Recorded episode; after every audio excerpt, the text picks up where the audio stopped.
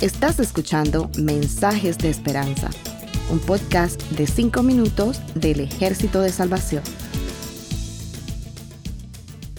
Hola, soy el mayor Josué Prieto.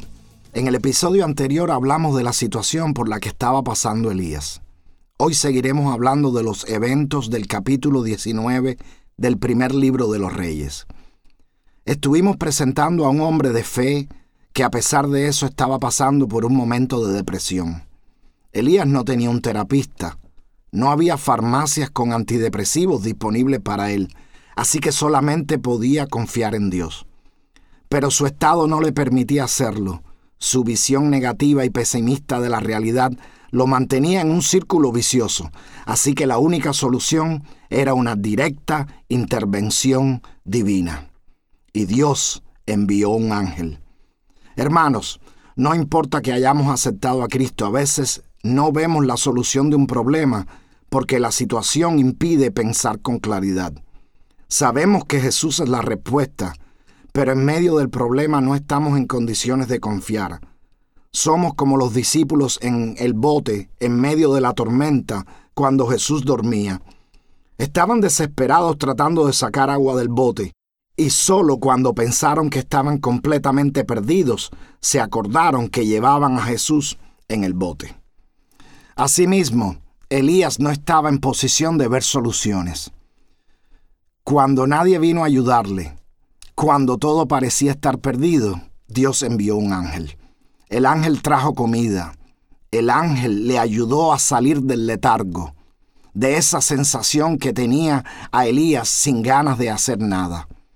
El ángel lo vuelve a despertar con más comida. El ángel le da instrucciones de qué debía hacer. Qué maravilloso que el ángel estuviera ahí para Elías. Cuando leemos todas las escrituras vemos a los ángeles como mensajeros, también como protectores, también como ayudadores.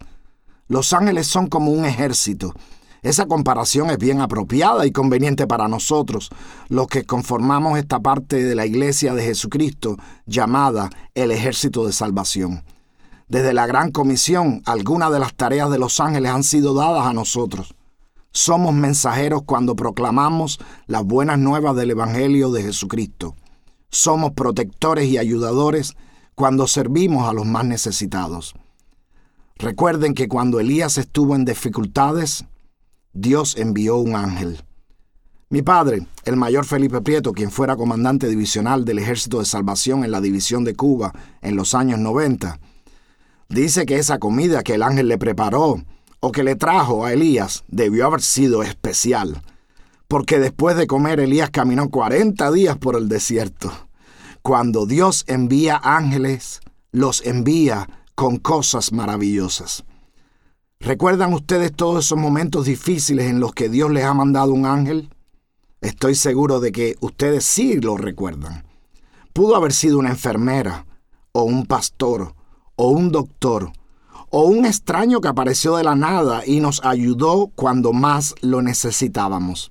Hermanos, Dios sigue enviando ángeles y a veces nos envía a nosotros para ayudar a alguien que está desesperado. Les voy a contar algo que me pasó.